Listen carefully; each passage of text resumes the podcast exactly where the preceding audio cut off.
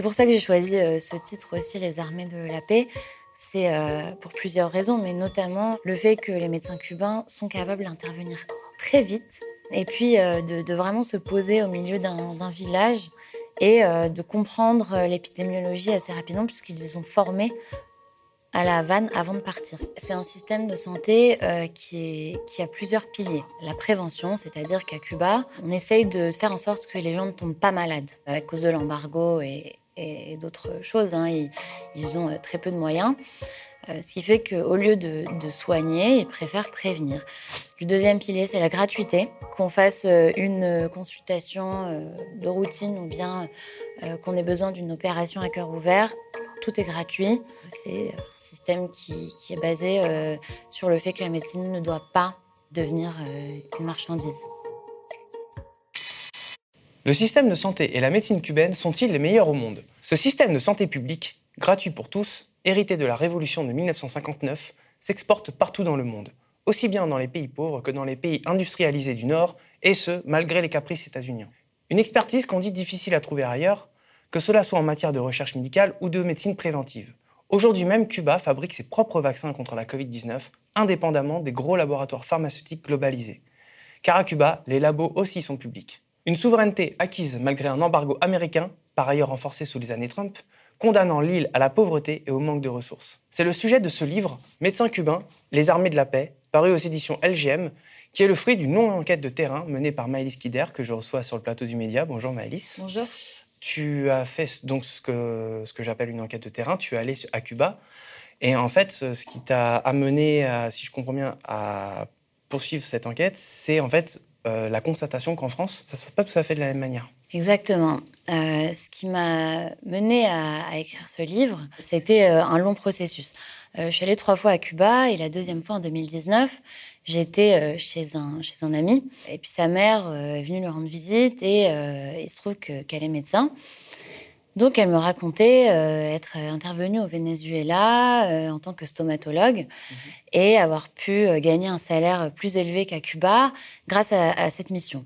Et elle a pu acheter un appartement à, à l'un de ses fils et puis payer, financer les études de son aîné grâce à cette mission. Et j'ai fait quelques recherches et euh, là, j'ai vu que euh, ces médecins cubains, ils étaient envoyés euh, partout dans le monde.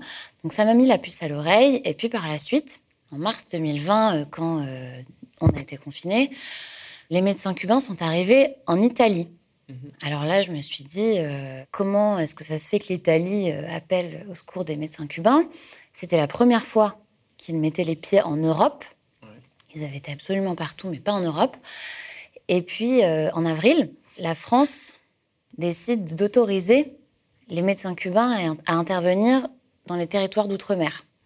Donc, euh, il y a eu des discussions euh, pendant la, loi Ma Santé 2022, discussions qui ont lieu en 2019, sur le fait d'autoriser des médecins extra-Union européenne à intervenir. Ils y ont été autorisés, mais les Cubains ne, figuraient pas sur la liste. Donc, en 2020, euh, les, parlementaires ultramarins ont fait une sorte de lobbying euh, auprès du gouvernement à l'époque d'Édouard Philippe pour que les Cubains soient autorisés à venir. Et parce que ce sont non seulement de, très bons médecins, mais qu'en plus, euh, ils connaissent bien les, enjeux liés à la zone des Caraïbes. Voilà, donc je, me suis vraiment posé la question comment est-ce que c'est possible qu'on appelle à l'aide des, médecins d'une petite île qui est sous embargo depuis 60 ans euh, en France et en Italie. Et là, euh, je suis rentrée euh, dans l'histoire de ces, missions médicales cubaines qui en disent long, effectivement, sur nos systèmes de santé. Oui, qui sont en fait délabrés. De toute façon, le Covid avait déjà fini un petit peu de, le démontrer. Les fermetures de lits, le fait que les hôpitaux n'étaient plus en capacité de traiter tous les patients Covid et en plus de mettre de côté, être contraints de mettre de côté euh, les patients non Covid, tu as pu faire l'expérience justement qu'à Cuba, euh, cette souveraineté médicale durement acquise fait que ce système ne fonctionne pas du tout de la même manière qu'en France, plus efficace, plus efficient. Exactement. Euh, ce que m'a raconté notamment un médecin qui, était en Italie l'année dernière, c'est qu'il était arrivé sur place, près de Milan, et puis quel constat il a fait? Qu'ils ont des médicaments en masse, des machines, ils ont vraiment toutes les ressources. C'est l'armée qui a installé les hôpitaux de campagne, mais ils n'ont pas de main-d'œuvre, ils n'ont pas de médecins. Mhm. Ils n'ont pas assez de médecins. Donc, ils, sont, ils ont été obligés de, de faire appel aux médecins cubains. Et euh, lui, ça l'a frappé parce qu'il a travaillé dans des conditions bien meilleures euh, que dans d'autres pays, parce qu'il a été au Mexique, en République dominicaine, il a travaillé dans des conditions très difficiles. Et là, il m'a dit c'était particulier parce qu'on on avait tout, mais euh, les médecins italiens manquaient. Alors, euh, soit parce qu'il y a des, énormément de suppression de postes, comme c'est la tendance euh, dans les pays euh, occidentaux, en tout cas en Europe. Les politiques d'austérité qu'on tape depuis dix ans. Exactement. Et puis aussi parce que beaucoup de médecins italiens sont mal payés et donc partent en grand nombre en Allemagne. Ça, c'est pour l'Italie. Et puis pour la France, les médecins cubains qui sont intervenus en Outre-mer ont constaté qu'ils arrivaient dans des déserts médicaux où il n'y avait pas de respirateur, pas de médecins, pas de lits, un manque de spécialistes euh, abyssal. Il manque d'à peu près tout euh, encore aujourd'hui, puisque la question n'a pas été résolue et les, élus locaux des territoires d'outre-mer français sont en train de discuter avec euh, Cuba pour que les médecins cubains puissent s'installer de façon pérenne là-bas, notamment des spécialistes en cancérologie, etc. Voilà, et puis travailler dans les hôpitaux et les, cliniques, les structures euh, médicales euh, pendant euh, plusieurs années. Oui, parce qu'en fait, à Cuba, du coup, le système médical, c'est aussi une recherche médicale qui fait que ils ont pu se munir d'une quantité assez impressionnante de spécialistes, comme tu le dis, dans la cancérologie, dans l'ophtalmologie, etc., etc. Exactement, oui, ils ont un très grand nombre de, médecins. Ils ont, ils ont la plus grande densité de médecins au monde. Parce que euh, si on remonte un peu à la genèse euh, de cette, formation médicale euh, importante à Cuba, en 1959, beaucoup de médecins qui exerçaient en libéral sont partis vers les États-Unis. Ils ont fui parce qu'ils avaient très peur de ce que la révolution allait impulser comme réforme dans le domaine de la santé. Et donc, euh, Cuba se retrouve avec euh, un manque criant de médecins. Et euh, Che Guevara parle avec Fidel Castro et lui dit si on mène cette révolution, il faut qu'elle soit basée, entre autres, sur la médecine, lui qui était médecin. Et donc, il commence à former en très grand nombre des médecins, ce qui fait qu'aujourd'hui, ils peuvent les exporter en partie. Ils ont, ils ont plus de 95 000 médecins, ce qui est énorme. Mmh. Donc, euh, non seulement ils les exportent, mais en plus, à Cuba, le territoire est, maillé. Et donc, il y a très peu de déserts médicaux, puisqu'ils euh, ils ont euh, là-bas des, obligations de, s'installer dans certaines zones. Ils, n'ont pas de liberté d'installation, puisque c'est quelque chose de, très libéral. ce qui fait que, autant dans les grandes villes que dans les campagnes, dans la montagne, dans les zones humides, dans les villages ou au bord de la mer, ils ont des médecins en grand nombre. D'ailleurs, on le constate très facilement hein, quand on est à la Havane, quand on marche. Il y a un cabinet médical. Euh, tous les, voilà, toutes les cinq minutes, on en voit un. Et c'est pareil quand on est dans des petits villages. Euh, il y a vraiment des grosses cliniques et puis des, petits cabinets de, médecins de famille à peu près partout. C'est très difficile de se retrouver sans médecin. C'est ça, c'est une conception pareil. Vous, tu parles beaucoup de la culture médicale cubaine et effectivement, ça, ça fait partie, ça fait partie intégrante de la culture médicale cubaine. Tu en parles beaucoup. C'est les médecins de famille et la prévention surtout. Exactement c'est un système de santé euh, qui, est, qui, a plusieurs piliers. Le premier, euh, comme tu le dis euh, très bien, c'est la, prévention, c'est-à-dire qu'à Cuba, on, essaye de faire en sorte que les gens ne tombent pas malades. Pour plusieurs raisons, hein, parce qu'ils n'en ont pas les moyens. Déjà, ils n'ont pas des étals de médicaments infinis, et puis à cause de l'embargo et, d'autres choses, hein, ils, ils, ont très peu de moyens. Euh, ce qui fait qu'au lieu de, soigner, ils préfèrent prévenir. Donc euh, ça se traduit de façon très concrète hein, euh, dans la pratique médicale. Par exemple, les enfants et les femmes enceintes. À Cuba, c'est presque quelque chose de, sacré, c'est vraiment une forteresse. Donc quand un enfant naît, ils, ont, ils ont vraiment les vaccins cubains pour, euh, pour, euh, pour les vacciner. Les femmes enceintes sont suivies de très près pendant toute leur grossesse par des dentistes, des psychologues, des gynécologues évidemment. Elles ont des visites à domicile par leurs médecins qui sont très fréquentes. Et vraiment, on fait en sorte que elle n'ait pas de problème pendant la grossesse. Et ça, ça évite beaucoup de, maladies qui pourraient se développer au niveau des fœtus, pendant la grossesse, etc. Un autre exemple qui est intéressant, dont on m'a beaucoup parlé, c'est le, traitement des, enfin la prévention des maladies liées aux moustiques. Donc euh, à Cuba, il y, a de l'épandage euh, d'anti-moustiques euh, un peu partout. Les herbes dans les zones humides sont coupées pour éviter que les moustiques puissent se, multiplier. Moustiques dans, les Caraïbes qui sont quand même porteurs de maladies qui peuvent être assez graves. Et ça... Oui, et, par exemple, à Cuba, il n'y a plus de malaria. Ça a été éradiqué grâce à des, procédés tels que ceux que, je viens de décrire. Et puis la dengue est une maladie assez banal, euh, ou en tout cas dont on ne meurt pas sur place, ou en tout cas euh, dans, la plupart des, lieux, euh, des, villes cubaines, on n'en meurt pas. Ça peut paraître assez banal pour nous dans des pays occidentaux, mais si on, situe Cuba dans, le contexte géographique dans lequel elle est, c'est une exception dans les Caraïbes. Si vous allez à Haïti à quelques centaines de kilomètres, les gens meurent du paludisme et de la dengue. Voilà, donc euh, c'est un système de prévention qui est, assez solide. Ça, c'est le premier pilier. Le deuxième pilier, c'est la gratuité. Qu'on fasse euh, une consultation euh, de routine ou bien qu'on ait besoin d'une opération à cœur ouvert, tout est gratuit. C'est un système qui, est basé sur le fait que la médecine ne doit pas devenir une marchandise.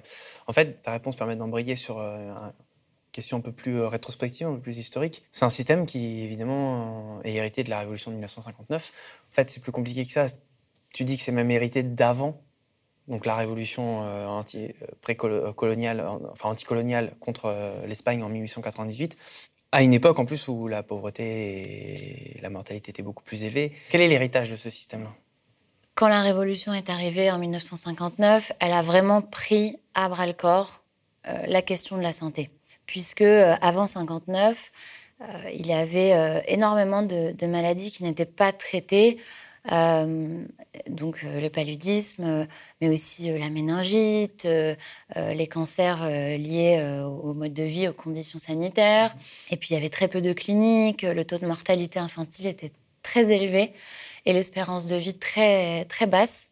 Et donc, comme, comme je le disais, la révolution arrive en, en 59 et puis elle a lancé des programmes alors de vaccination donc, euh, contre la méningite, qui a été éradiquée, contre le paludisme, qui a été éradiqué. Euh, et, tout ça a fait que l'espérance de vie a, augmenté et le taux de mortalité infantile a baissé. Pourquoi je prends ces deux critères euh, Je le fais volontairement parce que ce sont deux des, critères majeurs de, développement. Et euh, ceux de Cuba sont égaux à ceux des États-Unis. Ils sont même pour certains euh, mieux que ceux de la France ou que de certains pays européens. Mmh. Qui eux sont sur une voie de privatisation et où se soigner devient de plus en plus cher. Exactement, c'est très cher. On supprime des postes de médecins, on supprime des lits, on, crée des déserts médicaux. Les déserts médicaux en France, il y a 8 à 9 millions de personnes qui vivent dans des déserts médicaux quasiment la moitié des maternités a été fermée euh, en 30 euh, ans. On organise vraiment la, faillite de ce système et puis euh, paradoxalement, on investit dans des machines, la technologie, le numérique, etc. Alors qu'on ne pense plus à revenir à des choses plus basiques, c'est-à-dire avoir des médecins partout et prendre les patients et les problèmes des patients à la racine les traiter tôt et prévenir les maladies. C'est une conception un petit peu qui, euh, je, répète un petit peu les éléments de ma question précédente, donc de la révolution de 1959 et aussi de ce que Che Guevara appelait le médecin révolutionnaire. Oui, c'est euh, Che Guevara a signé un texte euh, après 1959 pour pour donner un, fondement à, cette médecine. Et ce texte s'appelle donc Le médecin révolutionnaire. Et dedans, il, il dit que le médecin doit être dans la communauté, doit vivre dans la communauté et qu'il doit vivre vraiment euh, au milieu de ses patients, les connaître et développer une médecine sociale. Il disait que la médecine ne pouvait être que sociale parce que sinon elle n'avait plus vraiment de sens. Et ça, ça a donné lieu à, à l'avènement en 59 ou dans les années 60 de la médecine de famille à Cuba. C'est-à-dire que les médecins euh, vivent vraiment dans leur communauté. Ils, soignent deux, trois générations dans une même famille. Ils en connaissent tous les membres. Ils savent toutes les affections physiques, mais aussi psychologiques. Ils prennent en compte les facteurs sociaux, sociétaux qui touchent à, leur communauté et ce qui permet de comprendre bien mieux les, problèmes de santé qui peuvent toucher à une zone géographique ou bien euh, à des personnes âgées, ou bien à des femmes. Che Guevara concevait vraiment la médecine comme un tout et non pas simplement comme le fait de prescrire des examens ou bien euh, euh, des, médicaments à un patient, comme on le fait de plus en plus. De plus en plus, les, consultations médicales sont quand même de plus en plus courtes. Aujourd'hui, je prends l'exemple de la France parce que c'est celui que je connais. Les consultations sont, sont, de plus en plus courtes parce qu'il faut faire plus on a de patients et plus on, gagne d'argent. Oui, voilà. C'est ça, c'est ça. Le temps, c'est de, l'argent, c'est devenu une maxime euh, applicable à la médecine en, Europe maintenant. Alors, là, on parle de la médecine cubaine pour Cuba. Il faut aussi savoir que malgré l'embargo très présent, très puissant, les pénuries, la pauvreté, les médecins cubains s'exportent. Le système de santé cubain, la vision cubaine de la santé s'exporte à travers le monde dans les pays pauvres, dans les pays euh, industrialisés. Est-ce que tu peux nous parler aussi un petit peu de ça Les missions à l'étranger des médecins cubains, c'est pour ça d'ailleurs que peut-être que tu les appelles les armées de la paix. Est-ce que tu peux nous en parler de ça? Bien sûr. Ces médecins cubains, euh, ils sont envoyés en mission depuis 1962. Mhm. Leur première mission, elle a eu lieu en Algérie. Euh, au moment où l'Algérie était en train de gagner son indépendance, donc Cuba envoie un cargo d'armes à Alger, et puis repart avec des combattants du FLN pour les soigner. Mhm.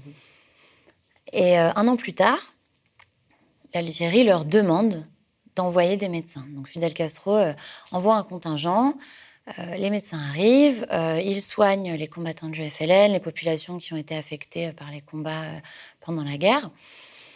Et, et là, l'Algérie demande à Cuba de lui laisser des médecins. Mhm. Et jusqu'à aujourd'hui, d'ailleurs, en Algérie, euh, les, médecins cubains sont présents dans des cliniques d'ophtalmologie, de cancérologie, euh, dans le sud de l'Algérie, donc dans le désert, mais aussi dans des, grandes villes.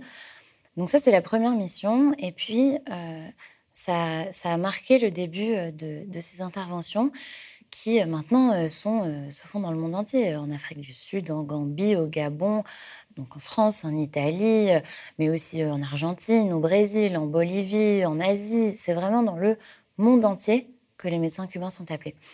Alors pourquoi eux? Parce que, euh, comme on le disait, ce sont des médecins qui sont capables de réagir par des méthodes préventives, de réagir très vite et dans des zones qui concentrent très peu de médecins, qui sont très reculés.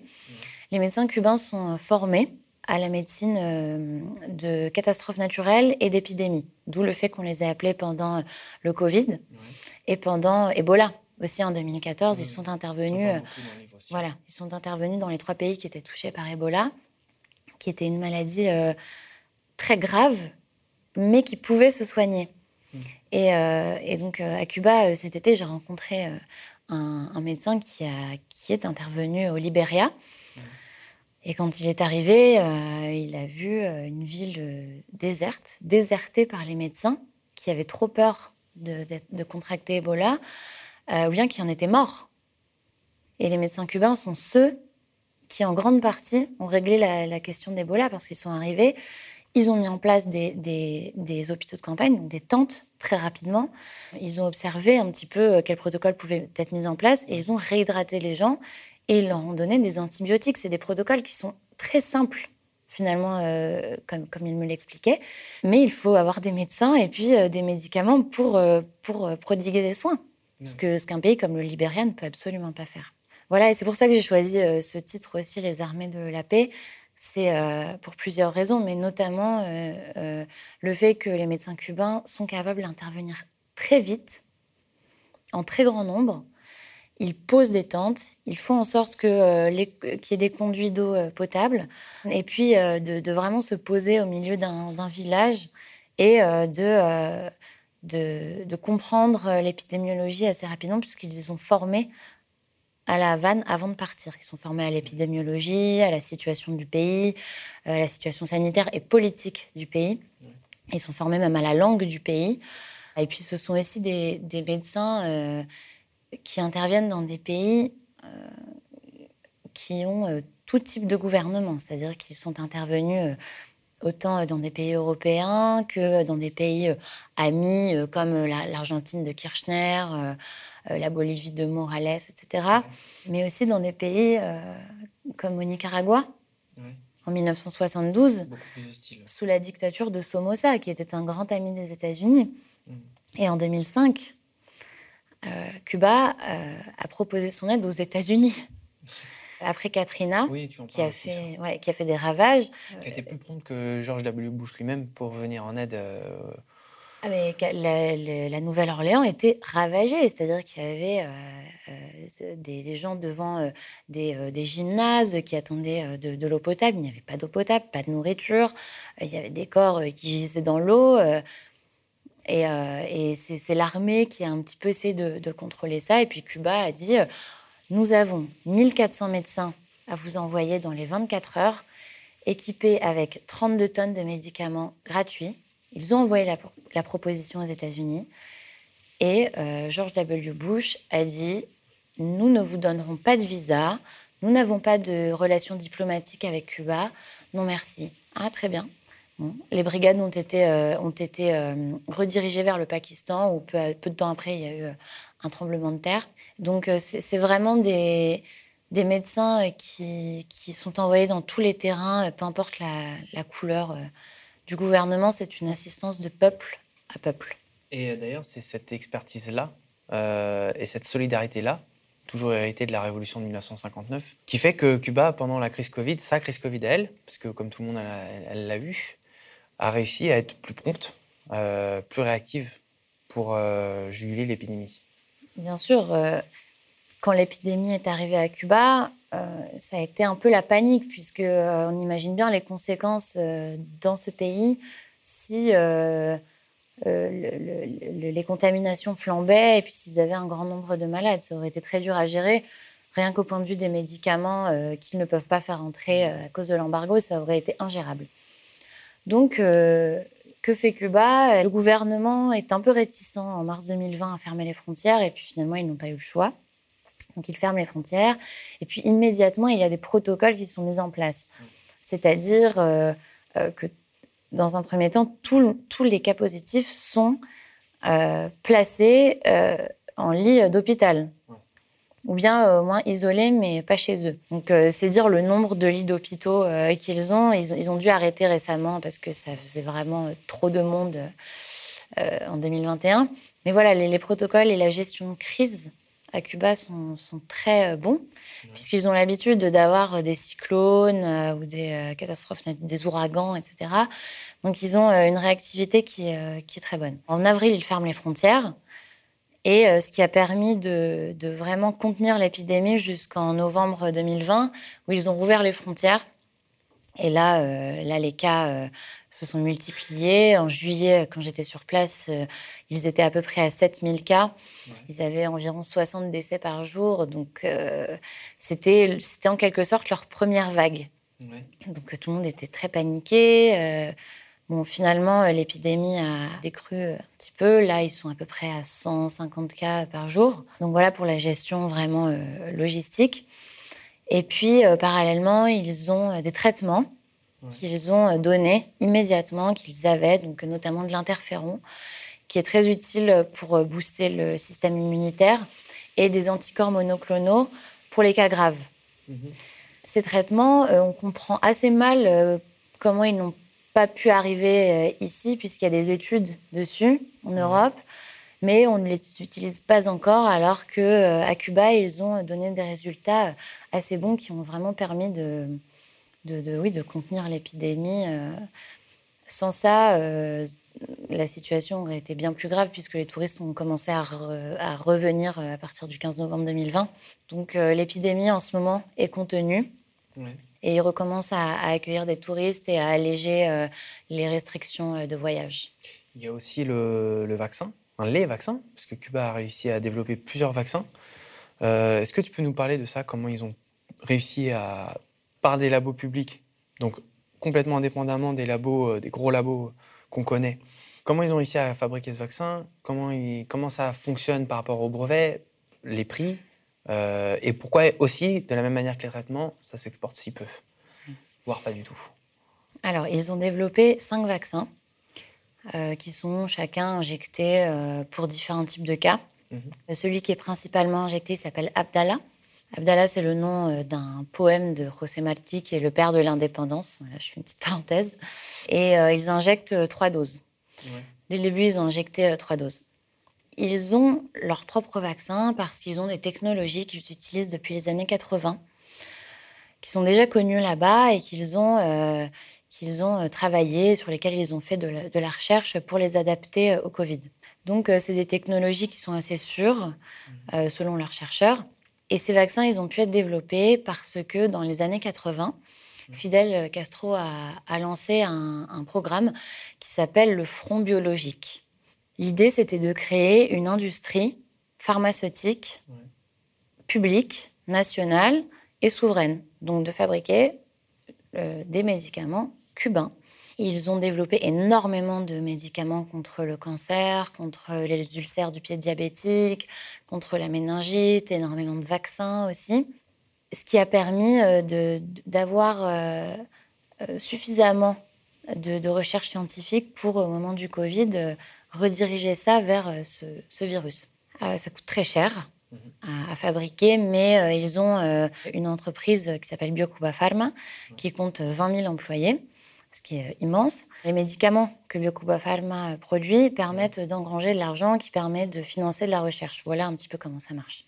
Les vaccins contre le Covid, ils ne peuvent pas ou difficilement être exportés pour deux raisons. La première, euh, c'est que l'embargo ne permet pas de de commercer avec, euh, avec euh, des, pays ou des entreprises étrangères. Et la deuxième raison, c'est que euh, le processus de recherche dans des autorités de santé européennes ou américaines est très très long. Et pour faire homologuer des vaccins cubains, ça risque d'être assez compliqué, sachant qu'on en a déjà. Et puis qu'en plus on travaille avec des pays avec qui on est, on est habitué à à travailler. Et puis la confiance envers Cuba n'est pas très grande puisque voilà. Il y a beaucoup de campagnes de dénigrement impulsées par les États-Unis, l'embargo évidemment toujours. Effectivement, malgré son, sa souveraineté médicale durement acquise, euh, Cuba a quand même du mal à hésiter à se légitimer euh, aux yeux du monde euh, et donc à exporter ses médicaments. Bien sûr, à exporter ses médicaments et, et ses médecins aussi le font. Ça rapporte beaucoup d'argent. Euh, ce qui déplaît euh, beaucoup aux États-Unis, puisque euh, les missions médicales cubaines rapportent entre 6 et 8 milliards de dollars par an à Cuba. Hmm.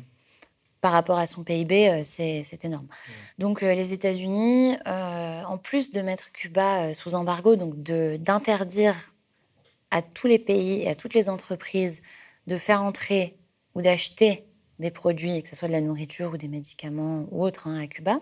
Euh, maintenant, les pays occidentaux s'agenouillent, hein, on rappelle. Bien sûr, parce que l'embargo euh, euh, est très contraignant. Il y a des lois américaines qui s'appliquent au reste du monde, des lois extraterritoriales, qui disent que si une entreprise commerce avec Cuba, si un transporteur amène du pétrole à Cuba, si un laboratoire importe des, des, médicaments à Cuba, il doit payer des amendes colossales. Si les banques font des transferts de fonds entre Cuba et un autre pays, elles doivent payer parfois des dizaines de millions de dollars. Donc c'est quasiment impossible pour eux de, commercer, même pour ceux qui, le souhaiteraient. Donc euh, l'embargo est très contraignant et en plus de cet embargo, les États-Unis maintenant euh, mènent des campagnes de dénigrement des missions médicales cubaines à travers des programmes. Il, le département d'État américain a créé une caisse de 3 millions de dollars pour toutes les personnes qui enquêteraient ou qui démontreraient que les médecins cubains sont soumis à des violations euh, des droits de l'homme euh, ou travailleraient dans des, euh, dans des conditions mauvaises dans, certains pays où ils, où ils, se trouvent. Il y a même des, organisations non gouvernementales américaines qui ont déposé une plainte contre la, devant la Cour pénale internationale pour traite humaine de ces médecins cubains et ils ont présenté leur texte devant l'Organisation des États américains, l'OEA. qui se revendique comme une, une, alliance politique, mais en fait qui est une alliance idéologique. alignée sur, sur les États-Unis.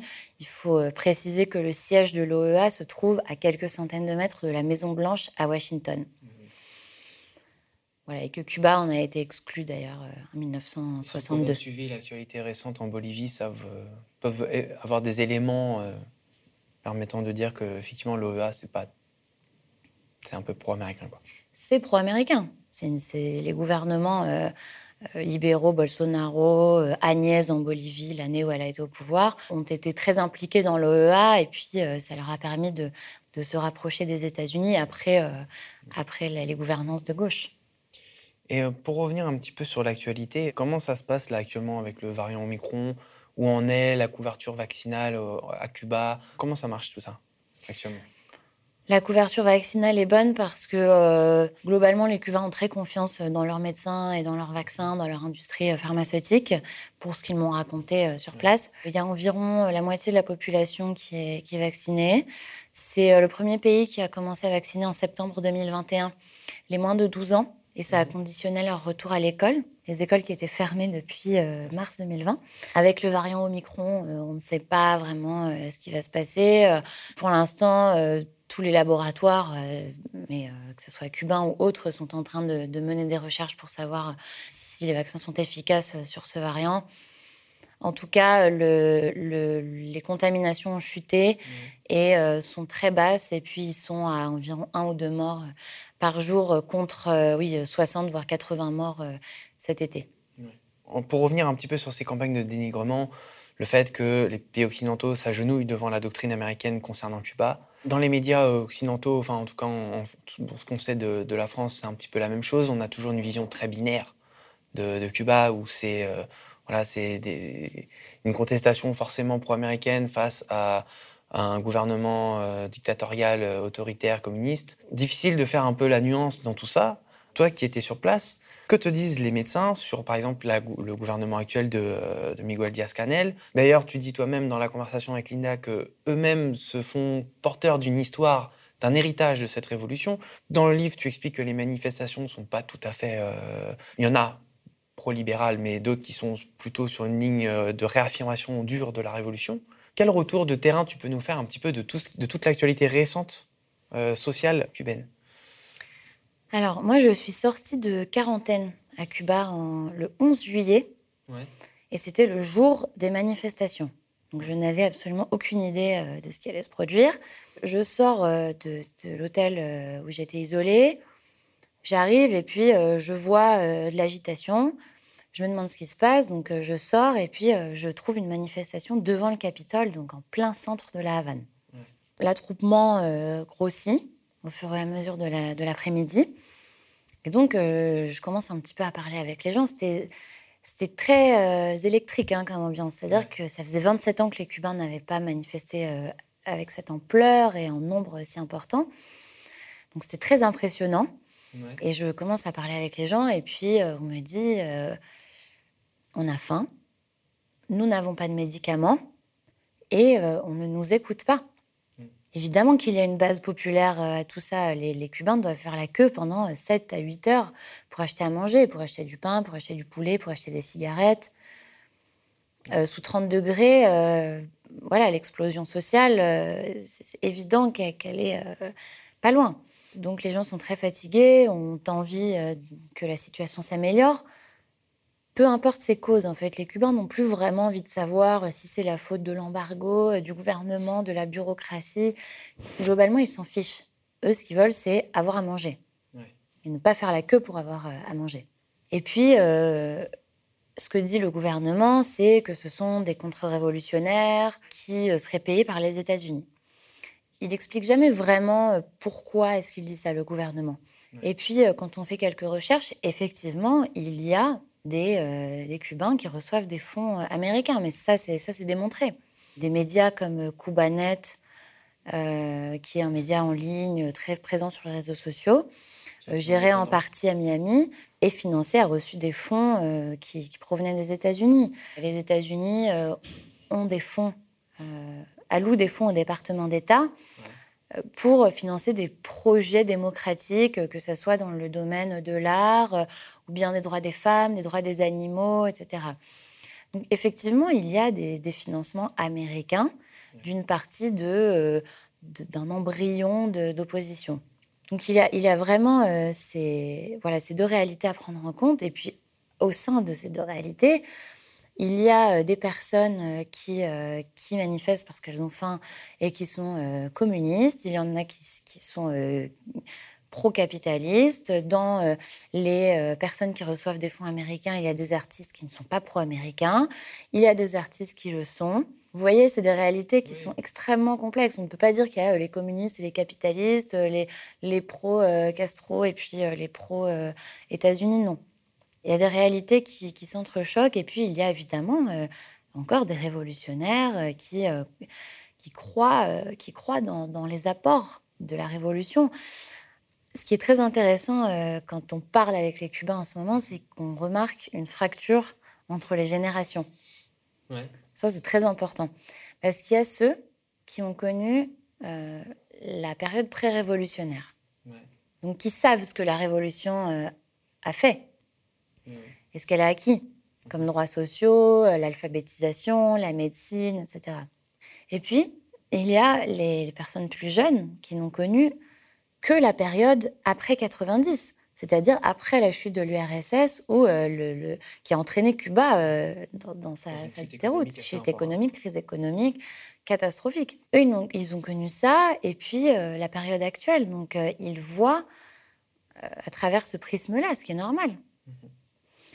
Donc, il y a beaucoup de débats entre les Cubains, des anciens qui disent Vous ne savez pas ce que la révolution a apporté. Si vous aviez vu ce qu'il y avait avant, vous comprendriez pourquoi est-ce qu'on les soutient.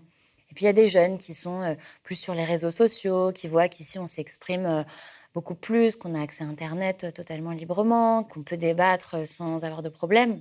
Forcément, ça crée de la frustration chez les jeunes. Mais en tout cas, ce que j'ai noté, c'est que quand il s'agit des médecins, tout le monde est d'accord.